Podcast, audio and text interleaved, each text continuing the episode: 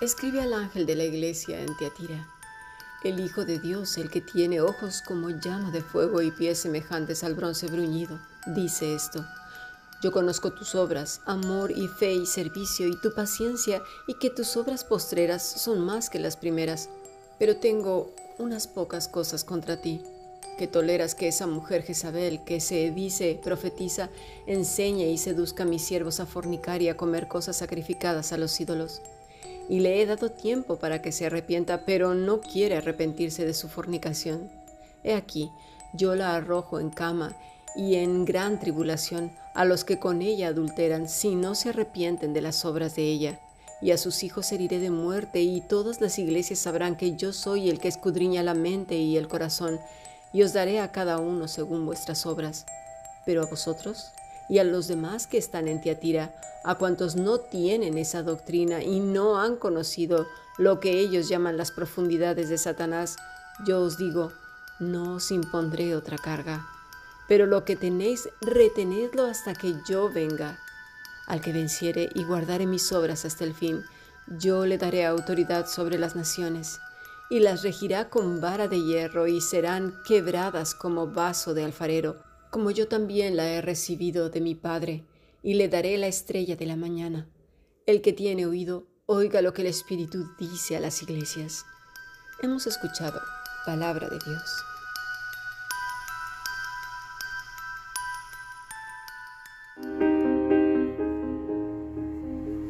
La Fundación Bíblica te invita a participar tanto de esta aula internacional hoy apegados a él, como a sus cursos online en. También adoración de siervos todos los martes a las 7.30 de la tarde España a través de nuestro canal de YouTube. Para cualquier información escribe a fundacionbiblica.gmail.com. Aprendamos juntos del Maestro. Te esperamos.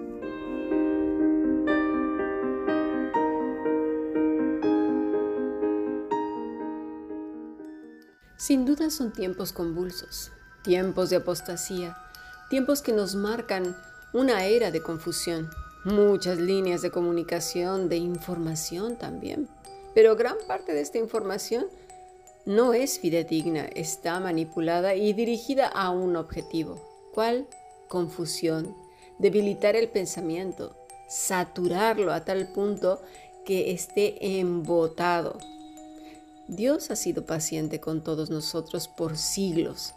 Nos ha dado tiempo a la humanidad de pensar, pensar y repensar el camino que estamos tomando, de reconocer nuestra condición legal y saber que ante el justo juez, que es Dios mismo por supuesto, somos indignos, que estamos muertos, sin vida y sin esperanza, que le necesitamos urgentemente, pues el tiempo se agota y lo estamos viendo, ¿verdad? Ahora, ¿Cuánto tiempo? Bueno, nadie lo sabe. Dice el Señor que será así como dolores de parto conforme se vaya acercando el tiempo. Mira, vamos a ver Romanos 8:22. Porque sabemos que toda la creación gime a una y aún está con dolores de parto hasta ahora. Y no solo ella, sino también nosotros mismos, que tenemos las primicias del Espíritu. Nosotros también gemimos dentro de nosotros mismos y esperando la adopción, la redención de nuestro cuerpo. Primera de Tesalonicenses 5, 2 al 6 dice lo siguiente, porque vosotros sabéis perfectamente que el día del Señor vendrá así como ladrón de noche, que cuando digan paz y seguridad, entonces vendrá sobre ellos destrucción repentina, como los dolores a la mujer encinta y no escaparán. Mas vosotros, hermanos, no estáis en tinieblas para que aquel día os sorprenda como ladrón, porque todos vosotros sois de la luz e hijos del día. No somos de la noche ni de las tinieblas, por tanto, no durmamos como los demás, sino velemos y seamos sobrios. Bueno, Pablo, tomando las palabras de nuestro Señor en Mateo 24.8, refiriéndose al principio de dolores, la palabra que usa es relacionada a los dolores de parto. En Mateo 28, 24.8 dice odin, que es una palabra usada pues para este tipo de dolores. Pablo añade en estos pasajes que acabamos de leer en Romanos y 1 Tesalonicenses, la palabra gemir, que es sustenazo, que quiere decir calamidad, experimentar una calamidad, una calamidad común. Gemir se refiere a llorar a una de dolor, el dolor de parto, o sea, todos juntos. Es interesante porque usa la palabra actisis para creación. Y, mira, muchas veces se utiliza solo para el planeta Tierra y para los animales, las plantas y eso. Pero realmente esta palabra nos quiere decir origen, formación, creación, fabricar, fundar. Entonces nos referimos a todo lo creado que incluye la galaxia y más allá. Así pues, entonces ya esto nos abre más el panorama, ya no es la Tierra, Pablo se refiere a todos los planetas, a las estrellas, al sol, a la luna, más allá todavía. Y esto ahora lo podemos comprender mejor porque más que nunca hoy estamos siendo testigos de fenómenos que no habíamos visto antes. Bólidos entrando en la Tierra, fenómenos como las auroras boreales en donde no se veían, los polos de la Tierra, el eje, el campo magnético, eh, las llamaradas solares, bueno, muchas cosas. Te invito por favor a que vayas en el canal de YouTube a nuestras conferencias que hemos dado eh, últimamente de aquí yo vengo pronto, en el canal de la Fundación Bíblica y de aquí a unos pocos días se hará la siguiente entrega. Son muy interesantes porque hablan también de la actualidad, lo que está ocurriendo ahora en el mundo. Tenemos que eh, ser sobrios, velar. Eso es lo que nos está diciendo el Señor en la palabra. Pablo añade, y nosotros también. ¿A quién se refiere nosotros? ¿A toda la humanidad? Bueno, en cierta manera sí, porque toda la humanidad es creación de Dios. Pero esos nosotros somos los redimidos, los que no hemos sido aún redimidos en nuestros cuerpos mortales, los que esperamos la adopción completa, desde que el Señor subió en las nubes hasta nuestros días, todos los hijos e hijas de Dios esperamos con ilusión su regreso, celebrar las bodas del Cordero. Pero hay quienes están sufriendo un atolondramiento, atontamiento, un sueño, así de estos que no, no, estás como ni despierto ni dormido, que no puedes recobrarte. ¿Lo has sentido alguna vez que se te cierran los ojos? Quieres volver a tus tareas normales y no puedes porque a lo mejor ingeriste una comida bastante copiosa y pues eso te provoca sueño. ¿Por qué? Porque así es la digestión. Pero mm, en este caso no es así, es a propósito. Y esto es serio porque hay quienes se confiaron de que alguna vez hicieron la oración de tres minutos, alguna vez escucharon predicaciones muy seguido o estudiaron en un seminario o tienen un diploma o no, yo, qué sé, tantas cosas y están ahí rezagados, atontados, adormecidos, con una actitud un poco rara. Mira, por ejemplo, hay quienes confunden la santidad con una persona que deja pasar por alto los pecados de otros haciéndose creer que es como muy humilde, como muy manso, con la falta de carácter ante la violación y la adulteración de la santidad de las palabras de Dios. Ay, pero bueno, hay que ser buenas personas, no hay que mirar, no hay que ser tan exagerados, confundiendo el carácter de Cristo con una persona que es pusilánime. Nuestro Señor Jesucristo no fue así, ¿eh? Creer que por ser cristianos y estar llegando a los tiempos finales y mostrar la persona de Cristo en nuestras vidas, tenemos que ser tolerantes con el pecado, mezclando verdades con mentiras a pesar de que el Espíritu Santo ya está redarguyendo a muchos y a propósito lo ignoran. ¿Eh? Les da miedo darse cuenta que eso implica tener que decir no a muchas personas, a tener que dejar atrás muchos lugares y amistades, ¿verdad? Porque están contaminando la grey con sus falsas creencias, mezclando lo santo con lo profano.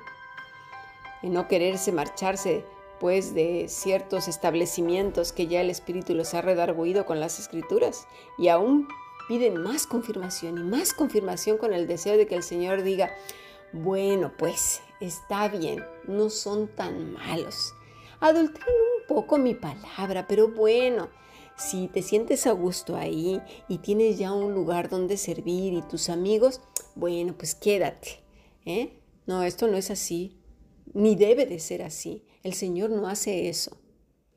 El Cristo que vemos en los Evangelios no es el que muchas gentes se creen. Vamos a ver qué dice Apocalipsis 2, 2, por ejemplo. Escribe al ángel de la iglesia en Éfeso, fíjate, el que tiene las siete estrellas en su diestra, el que anda en medio de los siete candeleros de oro, dice esto. Aquí nos habla de la autoridad de Cristo en todo y en todos. El versículo 8 y escribe al ángel de la iglesia de Esmirna, el primero y el postrero, el que estuvo muerto y vivió, dice esto, el que es Señor de la muerte y de la vida. Y escribe al ángel de la iglesia en Pérgamo, el que tiene la espada aguda de dos filos, dice esto, versículo 18. Y escribe al ángel de la iglesia en Tiatira, el Hijo de Dios, el que tiene ojos como llama de fuego y pies semejantes al bronce bruñido, dice esto. Todas estas cosas nos hablan del carácter de Cristo, el juez justo, nos está advirtiendo que no está jugando, ¿eh? Todo cristiano debe tener siempre su vida preparada para cuando el Señor le llame, ya sea que venga por nosotros o nos lleve de manera natural. No es esperarnos hasta ser viejos, no es hasta mañana, no es al rato, es cada momento, cada segundo. La llamada de atención, pues, que acabamos de leer en Apocalipsis 2, es fuerte, me refiero a la iglesia de Tiatira. En algunas lecciones ya hemos hablado de Jezabel, que malamente se le ha llamado a las mujeres mandonas de esa manera, que no es así, ¿eh? Una mujer que toma el liderazgo, en tal caso sería el pecado de Eva. En Génesis 3:17 lo vemos, ¿verdad? Cuando le dice Dios a Adán, por cuanto has obedecido a la voz de tu mujer. Es decir, que ha puesto a su mujer por encima de lo que Dios había dicho. Esto no quiere decir no hacerle caso a la esposa o a las mujeres, ni tampoco ignorar opiniones, consejos y palabras. Eso sería una reverenda tontería e iría en contra de lo que el Señor ha dicho. Somos iguales en valor y en responsabilidad. Pero nunca, jamás de los jamases, ni el hombre ni la mujer, somos iguales a Dios. Eso jamás una mujer que dirige el hogar, que manda al hombre como si fuera un niño pequeño, realmente está tomando un lugar que no le toca, porque funciona más como una madre que como una esposa, que como una compañera, que fue lo que Dios dijo que tenía que ser la mujer para el hombre, ¿no? Y los hombres funcionan más como unos niños inmaduros y no como hombres. Eso ni del lado de la mujer ni del lado del hombre es amor cualquiera de los dos que ocupe ese lugar, ¿sí? el de un hombre mandón tampoco está amando y el de la mujer mandona tampoco está amando. ¿Por qué? Porque se menosprecia la individualidad y la responsabilidad de cada quien, dejando a la otra persona como una inútil, torpe, olvidadiza y tonta. Esto puede ser el hombre o la mujer. A veces de tanto decirlo, pues intimidamos tanto que realmente esa persona, al menos frente a su esposa, en el caso de los hombres, se comportan así. Dios no nos ha dado a ninguno esa autoridad, ni a los hombres ni a las mujeres, de anular, aplastar o invadir el espacio vital de nuestro prójimo, y menos de la persona que decimos que amamos. Y podrás decir, ay, es que si no le digo que haga las cosas, no las hace. Bueno, y yo entonces pregunto, ¿y antes de conocerte a ti, sobrevivió? ¿Pudo sobrevivir antes de ti? O, a veces nos creemos redentores de las personas. Me acuerdo de un maltratador que le decía a su esposa, una mujer bastante inteligente, tienes inteligencia solo para pasar el día. De verdad, llegamos a ser tan ofensivos tan ofensivos que realmente podemos provocar que la persona no se sienta segura al hacer las cosas en el día a día frente a su torturador, su torturadora, porque en eso nos convertimos al final de cuentas, aunque por otro lado digamos, ay, mi vida, cómo te quiero, qué guapo, qué guapa, Pero al final de cuentas, lo que pesa en lo que eh, nos estamos convirtiendo es en un torturador, que luego como el remuerde la conciencia, pues venimos a quererlo compensar, ¿verdad? Luego nos damos cuenta que esta persona, ya sea el hombre o la mujer, en su trabajo o en otras esferas de la vida, es completamente segura, se desempeña bastante bien. entonces, ¿ahí qué, qué pasó? ¿No será que las bases de la relación se fundaron equivocadamente? Sería bueno que este tipo de parejas hablaran del asunto, ¿verdad? Muy detenida, calmadamente y con amor, y poner el mejor y nuevo fundamento que es Cristo. Y de ahí el respeto, la confianza, la comunicación, la responsabilidad, compromiso y amor que se va a notar en el día a día. Entonces, ¿cuál es el espíritu de Jezabel? Bueno, vamos a pasar a nuestro siguiente podcast.